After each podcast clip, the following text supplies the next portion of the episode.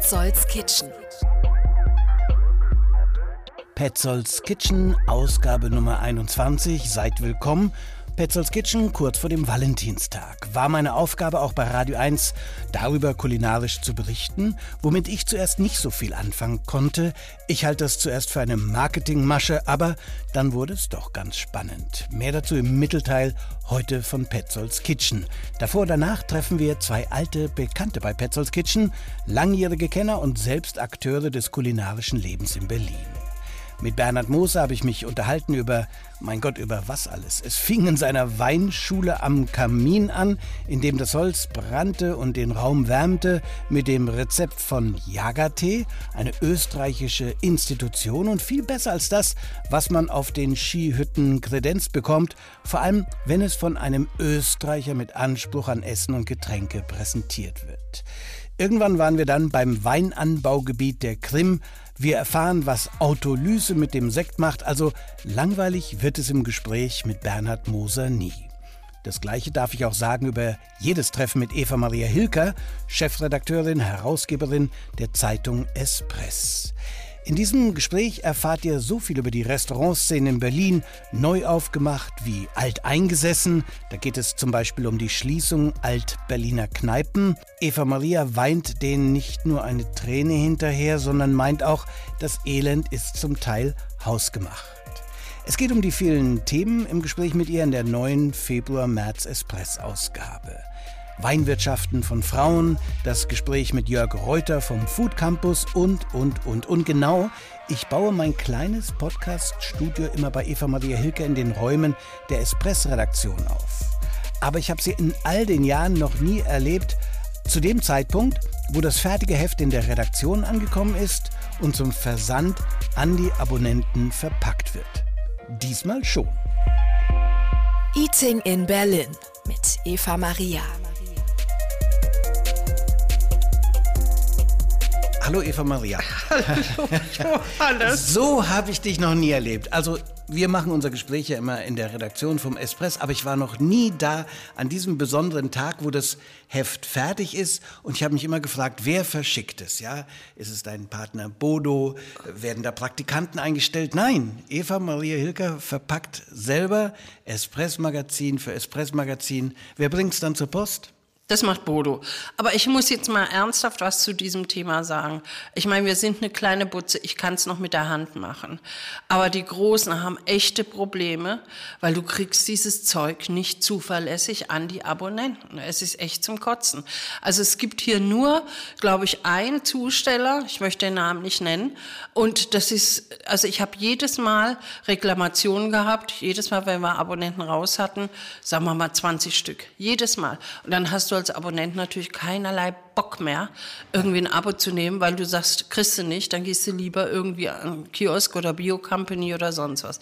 Jetzt sind wir Pinage, tüten die in schön blütenweißen Umschlägen ein und jeder Abonnent ist glücklich. Ich hatte letztes Mal keine einzige Reklamation. Das ist großartig. Wie verteilt sich denn beim Espress Abonnenten, denen es zugeschickt wird und der Verkauf im äh, Bio Company zum Beispiel, ne? Ach. Na, das, also insgesamt ist es 50-50. Mhm.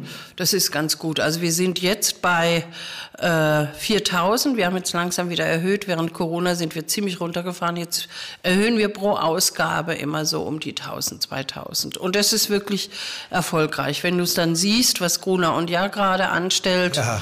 das ist schon die Härte. Aber wir freuen uns. Wir hoffen, dass ganz viele zu uns jetzt zum Espress kommen. Sag mal, jetzt haben wir schon mal gute Nachrichten. Mehr Ver Verkäufe. Kleine schlechte Nachricht, hast du es auch mitbekommen?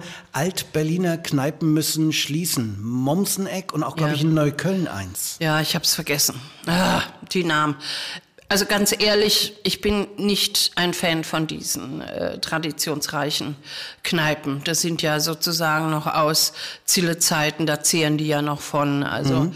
wo äh, eine Trinkkultur noch herrschte die sehr bodenständig war. Also ich finde es ganz okay, aber wir haben ja leider jetzt, oder wir haben die Entwicklung der Craft Beer, der jungen Brauer, wir haben tolle Spirituosen hier und so weiter. Und da ist einfach zu wenig passiert. Die hätten sich viel mehr mit der jüngeren Generation anfreunden müssen und damit mhm. auch weiter spielen, dann hätten die auch eine Chance gehabt. Du kannst nicht ewig auf dem staubigen Image reiten, das geht nicht. Auch da streiten die Zeiten voran. Wir haben ein neues Heft. Hier liegt es. Ich habe erstmal nur durchblättern können und äh, das kommt äh, diese Woche noch raus? Ja. Ja, also Ja, ja. du verschickst ja schon, ja? Ja, ja. Gib mir die Highlights aus dem aktuellen Espress am Februar, März.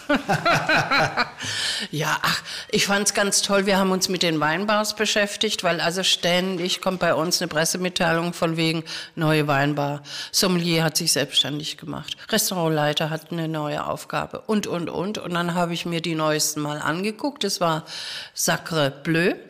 Das ist Nomi Weinbar. Dann war ich bei Michelberger und, und, und. Und das macht einen Riesenspaß. Und die Erkenntnis ist, Naturwein gehört zum Repertoire, wie alles andere auch. Also es ist Und ohne nichts, geht's nicht mehr. Nee, ohne geht's nicht mehr. Das ist ganz klar. Mit Holger habe ich auch gesprochen. Holger Schwarz Von heißt er vom Vinikultur? Das ist eigentlich so der Laden Das ist in der, Berlin mit dem größten Naturwein der und Orangewein. Pionier, was ja. Naturweine und so Orangewein betrifft. Aber Grumpy Man äh, und ist auch gar nicht so glücklich über diese Entwicklung, weil er sagt, der Naturwein hat an Wildheit verloren. Was, ganz ehrlich, ich nicht so schlimm finde. Aber er, weil das sollte ja immer das wilde Ja, Ungestüm und er hat jetzt, ja, das Neue ist halt jetzt Proxy, heißt das. Okay. Und das sind tolle Sachen. Broxy kenne ich nur aus dem Englischen, wenn man etwas aus der Entfernung tut, bei Broxy. Das ist hier nicht gemeint, oder? Was Nein, das? Broxy sind neue Getränke, Mhm. Kombucha, Kefir, fermentierte Geschichten, die kein Wein sein wollen, aber ganz neue äh, Geschmäcker, ganz neue Aromen und so weiter bringen. Die Norweger sind da weit, also hier in Berlin gibt es ja auch viele, die jetzt Kombucha mit zum Beispiel Hopfen, fermentiertem Hopfen oder sonst was. Und das Katharina Hambach. Genau, Katharina. Katharina ist ja auch ein schönes Thema.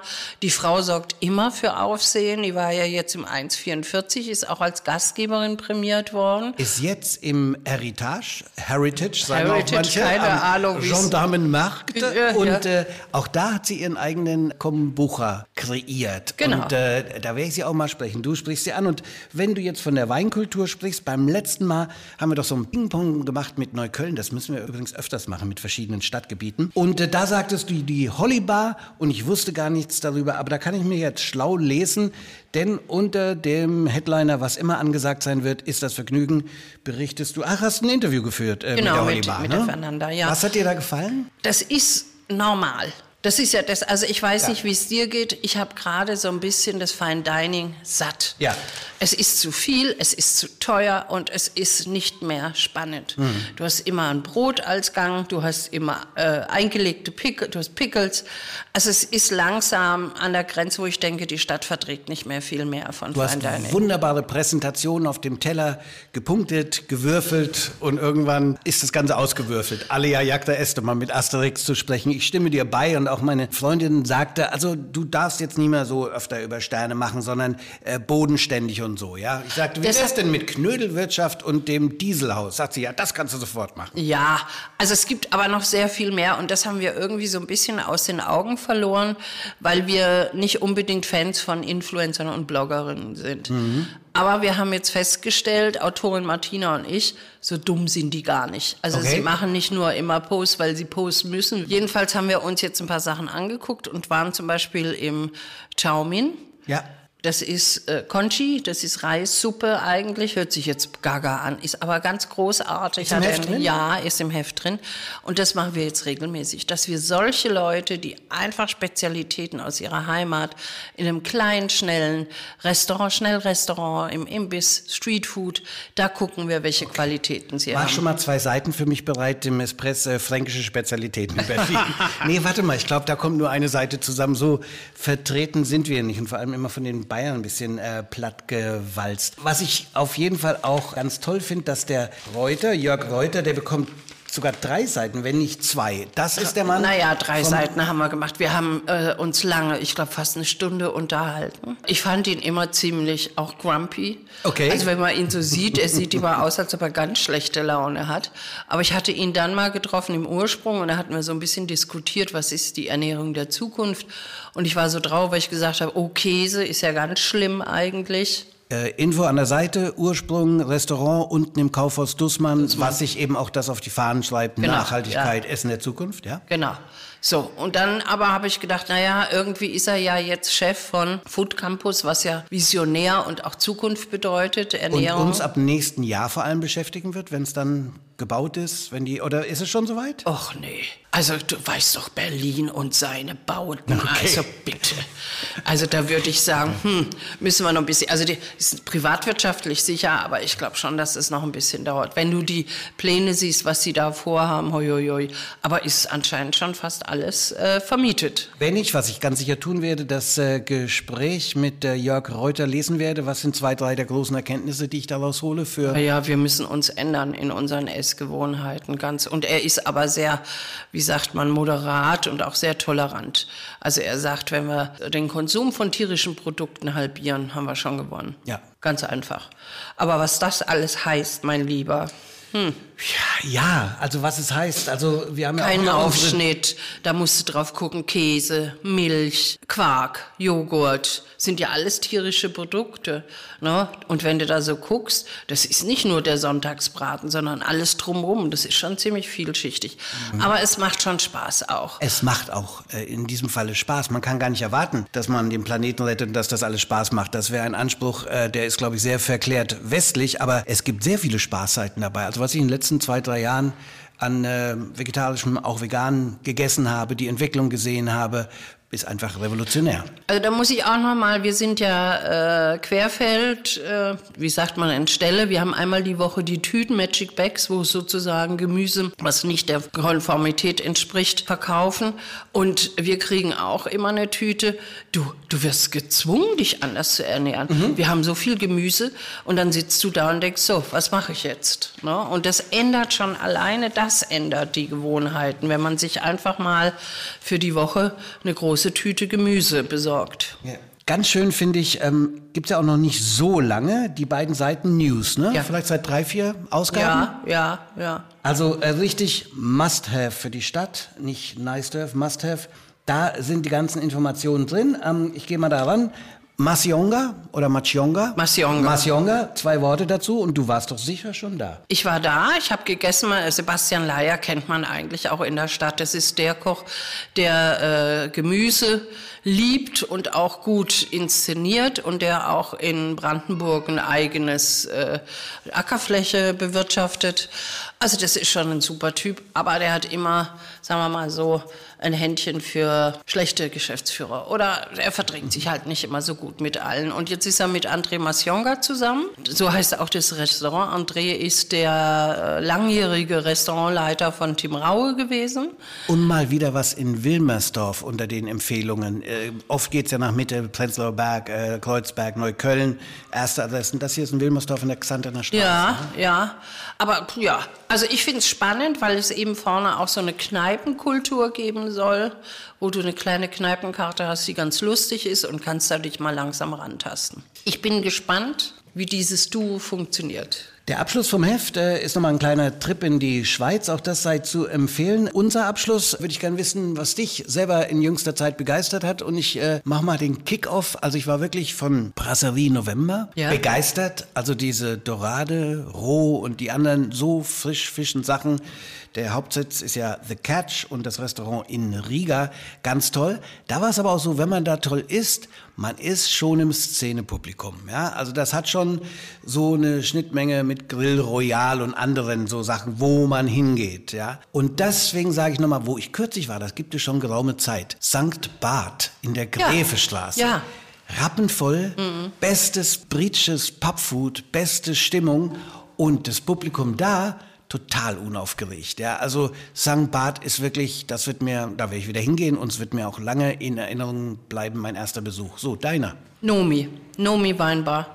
Das war für mich auch, also du wirst wahrscheinlich wieder zusammenzucken. Es gibt da äh, nur Weine, wo Frauen dran beteiligt sind, aber das ist so unauffällig. Also nur wenn du da mehrere Weinsorten trinkst, fällt dir plötzlich auf, sind ja alles nur Frauen. Ja. Die hat äh, die Marie äh, Westcott, die da Geschäftsführung und Restaurantleiterin ist, pickelt selbst, also legt Gemüse selbst ein. Pickelt selbst, das hört sich klasse an. Das geht sofort in meinen Wortschatz über. Übrigens, warum ich werde zusammenzucken, habe ich jetzt einen, einen Ruf als, als äh, Chauvi oder so? Ich hoffe äh, nicht. Also das finde ich schon mal total toll, wenn Frauen das machen. Wir nähern uns dem Frauentag. Planet Fruit wird auch sich äh, den Frauen widmen und äh, ich finde es immer wieder toll, wenn ich äh, also die weiblichen Seiten des ganzen Kulinarischen entdecke, ob über Kochbücher, äh, Köchinnen oder Chefredakteurinnen von Foodzeitschriften. Naja, aber die Winzerinnen, die sind schon richtig, richtig gut. Also die haben ja ein weltweites Sortiment in der, in der Nomi Weinbar.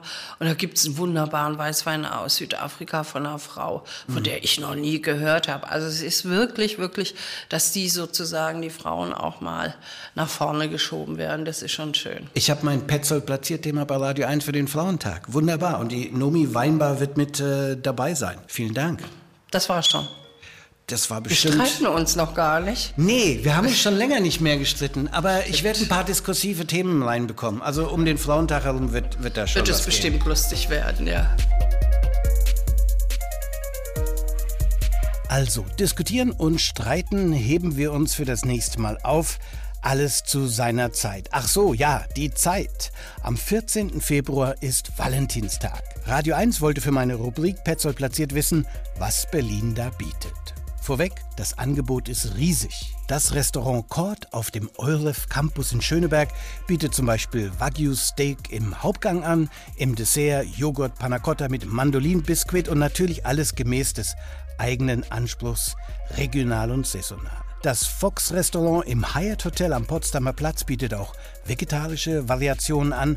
Hauptsache, Les Amoureux, die Verliebten kommen zusammen, meint Michael Pankow vom Restaurant Brechts am Schiffbauerdamm. Man isst gerne zusammen, äh, man hat ja auch selten die Gelegenheit heute dazu und da geht es auch ums Teilen. Ein schönes Chateaubriand, sich am Tisch aufschneiden zu lassen und dann zu teilen und dabei zu essen und sich äh, verliebt in die Augen zu gucken, ist natürlich hervorragend. Einige der Restaurants belassen es nicht beim Teilen des Doppellenden-Steaks Chateaubriand. Da wird Valentin nämlich sogar zum Event. Die Unsichtbar im Prenzlauer Berg bietet ihr Valentinsmenü im Dunkeln an, begleitet von Klaviermusik. Das Restaurant Potts verlost unter allen verliebten Gästen eine Übernachtung am selben Abend im Ritz-Carlton.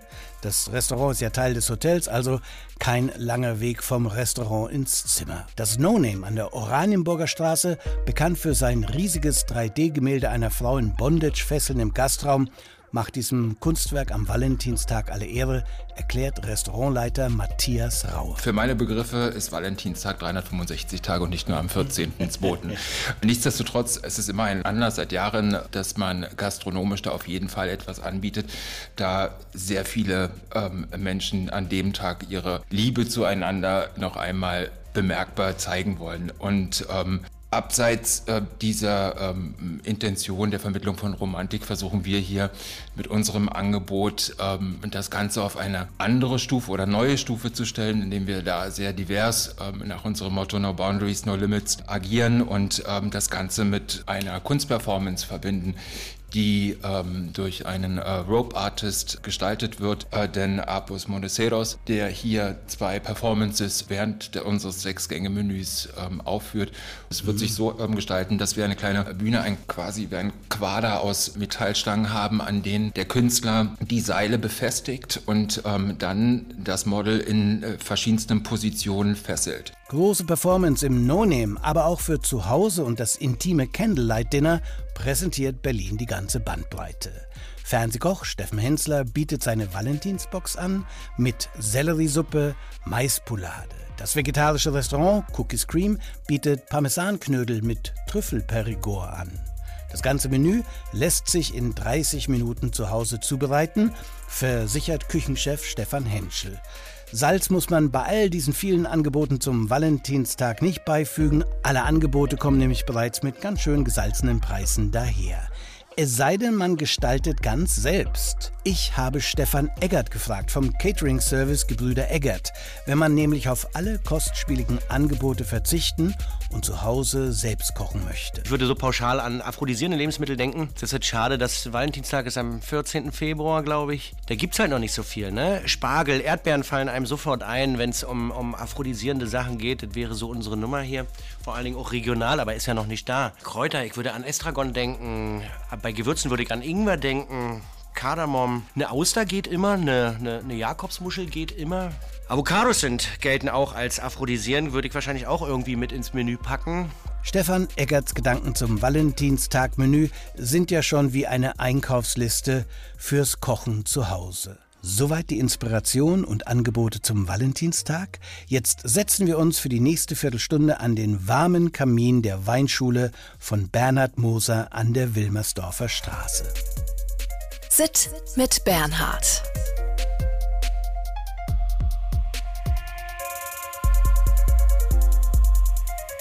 Bernhard Moser, grüß dich. Wir sind mal wieder zusammen, endlich mal wieder für den äh, Podcast im Petzolds Kitchen in deiner Weinstube. Zwei Sachen sind mir aufgefallen. Das erste, vorne steht dran, kein Weinverkauf oder kein Weinlokal. Kommen hier die falschen Leute und klopfen an. Es ist ja erstmal das Büro der Eat Berlin und es ist eine Weinschule. Und kommen die dann an und wollen kaufen oder was passiert? Ja, Wieso das immer wieder. Also es stehen auch immer wieder Leute hier drin, die ein Glas Wein bestellen wollen. Es ist halt ein sehr, sehr schönes Haus und ein, ähm, auch ein sehr auffälliges Haus von außen. Ähm, und deshalb glauben, halten das viele auch für Gastronomie. Und deshalb haben wir jetzt irgendwie vorne dran geschrieben, keine öffentliche Location. Und äh, das zweite ist, der Ofen ist an. Hier steht die Seite mit äh, Holz, also da ist genug Nachschub. Was ist denn das äh, österreichische Wort? Gibt es da was extra für gemütlich? Nee, das ist schon gemütlich, ist schon das richtige Wort. Okay, da sind wir das Österreicher wir. und Deutsche durchaus Genau. äh, verbal in einem. Und aber wo wir beim Österreichischen sind, als wir uns das letzte Mal gesehen haben, was äh, im Soda Zitron waren, Ja. wo du inzwischen Geschäftsführer bist und äh, wo das Essen auch quasi unter deiner Schirmherrschaft äh, gekocht wird und äh, wo sich wirklich viel zum Positiven nochmal getan hat in der kurzen Dankeschön. Zeit. Ja, Danke. also äh, was hatten wir? Saftgulasch, wir hatten die Backhändel, Pilzgulasch, das Vegane. ja, äh, großartig. Ja, also wirklich, ja. sage ich jetzt nicht, weil wir verkumpelt verfreundet sind, sondern weil es beim einfach Backhändel großartig warst du ja auch ein bisschen Versuchskaninchen, weil ähm, wir jetzt unser Fleisch, also unser Hühnerfleisch vom Landhof Ralf Mhm. in Bernau beziehen oder in der Nähe von Bernau beziehen.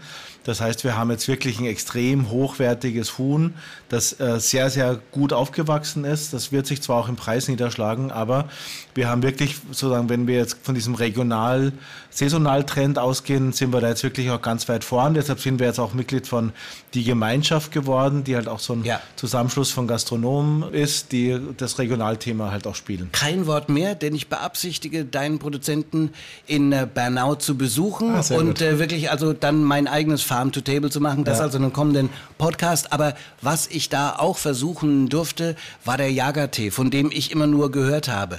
Der ist ja total wichtig. Kein Skifahren ohne Jagertee. Und was ist der richtige? Ich weiß nur, dass der fantastisch gut war. Na, ich finde tatsächlich, dass Jagertee unterschätzt ist. Ja, also Jagertee, weil er halt in den Skihütten und in Österreich an den Skipisten halt wirklich mit Billigspirituosen gemacht wird, ist der entsprechend unbekömmlich auch. Aber Jagertee ist eigentlich, finde ich, ein, ähm, ein klasse Getränk, das auch wenn man Glühwein gut und mit halbwegs hochwertigem Wein kocht, kann das ja ein total tolles Getränk sein. Und ich finde, gerade diese beiden Sachen, also sowohl Glühwein als auch Jagertee, sind tolle Wintergetränke.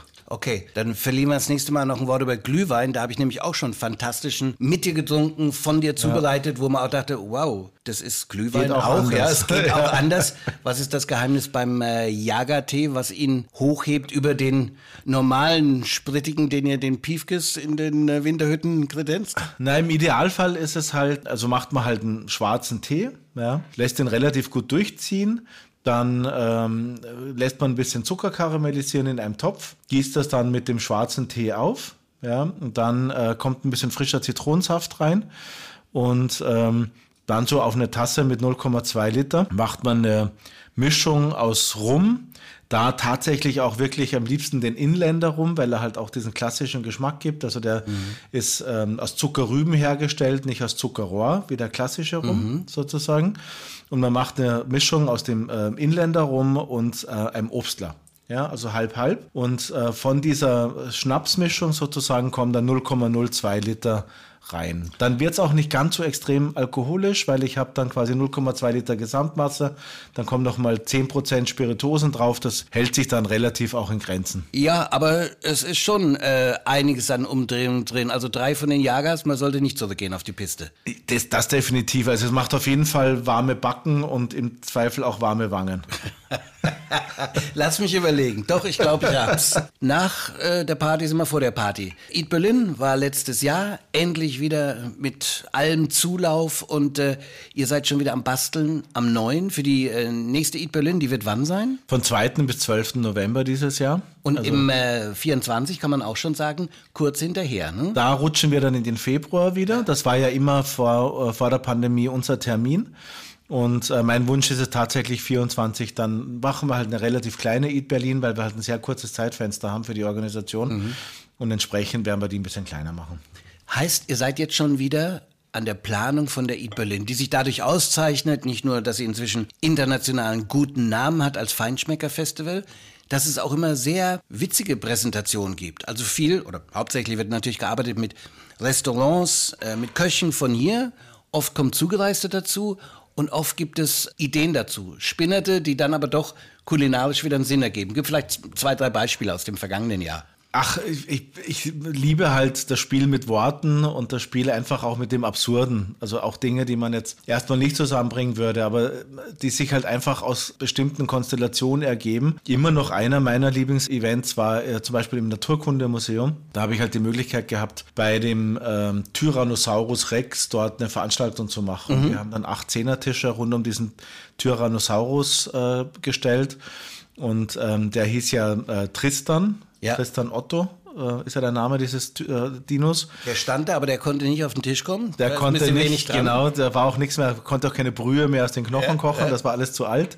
Aber, ähm, und dann habe ich eben Tristan Brandt eingeladen, damals noch aus Mannheim. Und ähm, dann haben wir halt den Abend Tristan und Tristan genannt. Und das sind eben so Sachen, äh, ja, die halt äh, mir wahnsinnig viel Spaß machen. Es war halt auch bei der, bei der Gründung der Eat Berlin schon so, dass ich dachte, Mensch, viele Viele Gourmet-Festivals, die arbeiten ja so, da gibt es einen festen Raum. Da passen vielleicht 200 Leute rein und dann ist halt immer die Frage, wer kocht heute Abend und wer macht die Weinbegleitung. Und ich wusste halt, dass das für Berlin nicht reichen wird. Mhm. Ja, das heißt aber auch, ähm, der eigene Anspruch ist wortspielend, das aber auch gleichzeitig mit inhaltlich kulinarischem Abdecken, mit Qualität. Man muss immer in Bewegung bleiben. Was ist denn die Bewegung für dieses Jahr, für die Eat Berlin? Gibt schon, ja, gibt es schon Ideen? Gibt es schon äh, Partner?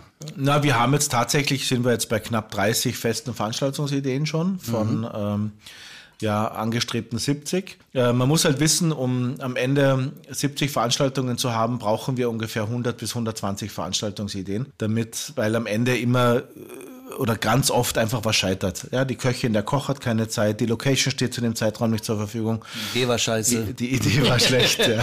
ja ähm, kann auch sein, aber ähm, letztendlich ähm, brauchen wir sehr, sehr viele Ideen und äh, das ist halt immer so der erste Schritt, aber tatsächlich entstehen halt diese Ideen meistens aus der Verbindung Location, ähm, also letztendlich klingt es vielleicht ein bisschen, bisschen bisschen esoterisch auch, aber alles strahlt ja irgendwas aus. Ja, das heißt, alles hat ja irgendwo so ein gewisses Look and Feel. Und wenn man so diese Sachen dann berücksichtigt und sagt, okay, jetzt haben wir diese oder jene Location und wir stehen dann in der Location und denken uns, Mensch, das wäre großartig. Ja, so wir also waren solche heute Erweckungserlebnisse gibt permanent. es. Ja. Und äh, wir waren heute zum Beispiel im Atrium, mhm. ja, äh, im äh, Hotel Lück.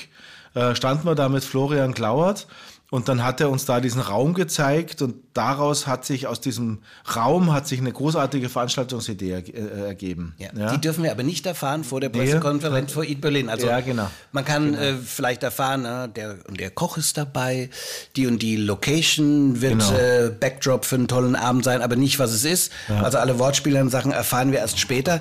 Sag mal, wir reden uns hier trocken. Was hast du uns denn äh, eingeschenkt? Weil ich dich noch nie getroffen habe, ohne dass es was Tolles im Glas gab. Na, umgekehrt, ich glaube immer, dass du das erwartest, dass du was im Glas hast, wenn du zu mir kommst. Okay, okay.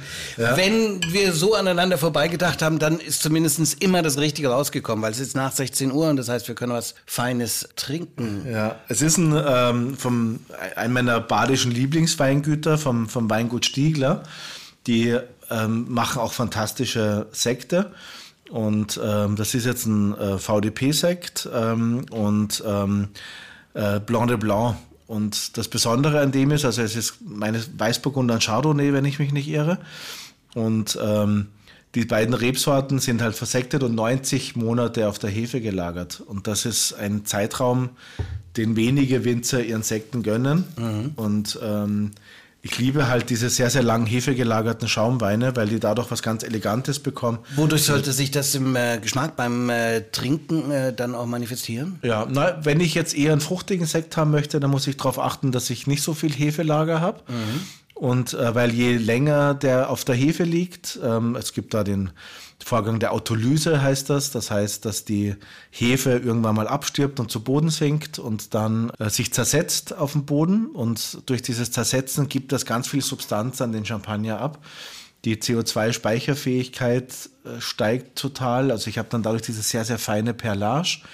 Und ähm, die Frucht geht so ein bisschen weg zugunsten von so einer Hefe-Brioche-Note. Mhm. Und die ähm, Sekte oder auch Champagner oder auch äh, Cremant oder Cava oder was auch immer werden durch dieses lange Hefelager sehr, sehr elegant, fein, hefig, briochig. Ja, also wie ein sehr, sehr guter Champagner. Okay, also kann ich ruhig mal in den Weinladen reingehen und sagen, ich will, dass der kurz gelagert wurde auf der Hefe, weil ich will äh, ihn so und so haben. Ich, wenn ich ihn fruchtbetonten hab, äh, haben möchte, dann... Ähm, ja, dann sollte der Weinhändler eigentlich wissen, wie es dazu kommt. Ja, und wenn man lieber was Elegantes haben möchte, dann kann man ruhig sagen, ich suche was mit, ich finde so mindestens drei Jahre, vier Jahre äh, sollte der dann auf der Hefe gelegen haben. In dem Fall war es 90 Monate, ich weiß gar nicht, ob ich schon gesagt habe. Ja, 90 Monate, hast du gesagt, amtliche Zeit. Ja. Also das ist schon... In Fränkischen würde man sagen neun Jahre, oder? Würde man sagen, ja. Man, man macht so über, über den Daumen, ja. Neun Jahre, 90 Monate, mein Gott. Ja, du, passt schon, ne? sagen wir es. In, in ja, Österreich sagt man, äh, die, bei, bei, uns sind ja die Kärntner sozusagen so ein Stück weit die Ostfriesen. Ja. Und da sagt man, letzt, letztens bin ich gefahren von Klagenfurt nach Villach, 90 Minuten fast eine Stunde. okay. Wird man verstanden haben, wenn nicht, lass mal so stehen oder mach ja. einen Rewind-Button auf den äh, Podcast. Äh, ja, fruchtig, unheimlich rund empfinde ich den. Ja. Und äh, was mir manchmal beim Sekt nicht so passt, dass es zu sehr halt zu, kann man sagen, mineralisch ist, ja, so ein bisschen so Ja, man hat so Der ist einfach wirklich, ja. kann man sich reinfallen lassen. Und das kommt halt wirklich durch diese lange Autolyse und dann kriegt die Kohlensäure was sehr Feines. Und es ist bei jüngeren, fruchtbetonteren Sekten ist es halt oft so, dass das wie so kleine Nadelstiche auf die Zunge sind. Ja. Ja. ja. Und ähm, das ist halt sozusagen der, der Nachteil, wenn man es als Nachteil empfindet, ist, dass die Frucht ein Stück weit verloren geht durch die lange Autolyse. Was mich persönlich aber gar nicht stört, weil ich finde, man kann ja beides. Ja? Also ich habe hier auch tolle, ich habe hier einen, to einen, tollen Sekt zum Beispiel von Molitor, von der Mosel. Der ist großartig, wenn ich einen eher fruchtbetonten Sekt haben möchte. Ja? Also es gibt da zum Glück immer beides. Ja, und wo ich immer sage, äh, wenn du da ankommst, ja, ah, nee, nix von den bubbly Stuff, sondern ich bin eher für den Wein und so. Und dann habe ich immer mal einen Sekt gehabt, aber einen Champagner und jedes Mal hat der mir richtig gut geschmeckt. Also ja. ähm, du bekehrst mich. Schön. Auf jeden Fall äh, mit diesem... Seit fast 20 Jahren schon.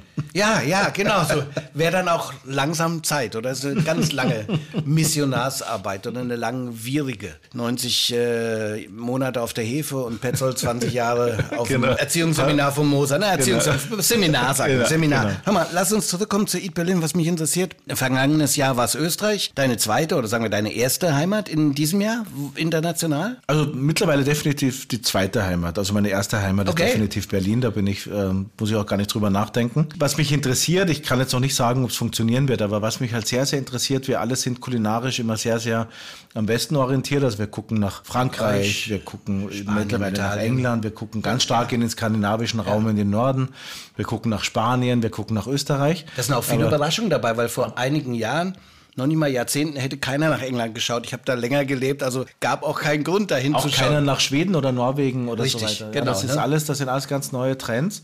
Auch äh, vor 20 Jahren galt auch Spanien als eher Bieder, wenn es um Kulinarik ging. Mhm. Ja. Insofern ist das sehr, sehr vital. Und was mich jetzt aber im Moment sehr, sehr interessiert, ist der gesamte Osten. Äh, ich finde, wir reden viel zu wenig über Köchinnen und Köche aus Prag, aus, ähm, aus Budapest, aus ähm, vor allem jetzt auch mit, mit dem politischen Bezug auch Kiew, Ukraine und so weiter, wie wird da äh, vor allem im Fine Dining ähm, Bereich gegessen, wie, wie weit ist das, wie inwiefern unterstützt da der Guide Michelin, der Gourmillot, was gibt es da überhaupt? Das ist was, was mich jetzt persönlich mal sehr, sehr interessiert, wo ich jetzt meine Fühler mal ausgestreckt habe. Ob es am Ende des Tages klappt, weiß ich noch nicht. Aber das wäre zumindest mal so ein Schwerpunkt, den ich persönlich mal gerne setzen würde. Okay, also Osteuropa, Prag äh, spricht nichts dagegen, es sei denn, da gibt es keine Kirche fürs Feinschmecker-Festival, das glaube ich nicht. Habe kürzlich die Patissiere vom äh, Kops kennengelernt, die mhm. kommt aus Budapest und die hat mir vegane Nachtische da kredenzt. Also ich war einfach äh, begeistert. Ja, hat übrigens ja. dann bei äh, Blumenthal im Fat Duck gearbeitet, auch eine Zeit mhm. lang in London. Und äh, Kiew, gut, das ist natürlich eine spezielle Situation, wo keiner eine Ahnung hat, wie der November aussehen wird. Da ist ja auch das Spannende, eine Kulinarik, die ähm, da auch ins Politische reingeht, weil Borscht würden die Ukrainer sagen, und ein sehr bekannter Koch von da, der ein Kochbuch rausgebracht hat, ist ukrainisch, nicht russisch. Mhm. Und das ist dann nicht nur, kommt der Kaiserschmarrn von links und rechts, äh, ist es Humus arabisch oder israelisch, das hat äh, eine große Bedeutung. Ne? Ja, eine definitiv. Identität. Ne? Ist, ja, definitiv. Und das ist auf jeden Fall was, ähm, ja, also auch die kulinarische Identität. Wir haben ja die Krim, ja, eines, das wahrscheinlich bedeutendste Weinanbaugebiet der Region, ja. Mhm. Wem gehört das jetzt eigentlich? Also wem gehört sozusagen auch äh, von, vom Herzen her? Ja. Wir haben die Westukraine als tolles Weinanbaugebiet, was man immer wieder vergisst, was da tolle Weine herkommen. Und ähm, wie geht's da eigentlich weiter? Das ist sozusagen, Politik ist halt immer auch Kulinarik und Kulinarik ist Politik. Frieden wird ja immer am Esstisch geschlossen, sagt ja, man ja auch. Ja, und genau. insofern ja, hängt das schon sehr zusammen. Und, und wir sind, wir versuchen schon politisch im Prinzip neutral zu sein, aber Kulinarik hat mit Menschen zu, äh, zu tun und Menschen sind halt nicht neutral. Das ist halt einfach so. Wenn das so ein großes Weizenanbauland ist, die Ukraine, dann müsste es doch auch äh, viel geben im Bereich der höheren äh, Spirituosen, also äh, alkoholisch höheren, oder? Du, es, ich muss dir ganz ehrlich sagen, es gibt eigentlich, ähm, ist Wodka ein, ein, das kann so, also es ist wie mit dem Jagertee, weißt du, das kann so grottig sein an der Skipiste, aber wenn man sich dem so ein bisschen widmet, dann ist das, äh, dann kann das ein ganz großartiges äh, Getränk sein und so ist es mit Wodka auch. Ich habe auch schon in Polen Wodka getrunken, auch klassisch mit Schweinebauch wo ich mir dachte, wie unfassbar gut. Okay. Und insofern, äh, ich habe mich jetzt ähm, mit ukrainischen Spirituosen noch nicht beschäftigt. Ja. Bin generell nicht so der Wahnsinn-Spirituosentrinker, aber ja, mit Wodka kann man richtig Spaß haben, definitiv. Wir haben eine Vorschau auf die äh, Berlin, was da alles äh, passiert und da wird Monat für Monat mehr gewuselt. Drüben sitzt das äh, Team und arbeiten auch. Äh, wir haben einen sehr guten Sekt. Magst du den Namen nochmal nennen? Das ist äh, Weingut Stiegler der Blanc de Blanc 90 Monate Hefe gelagert. Wir haben äh, viel über Jagertee dazu erfahren. Vielen Dank. Sehr, sehr gerne.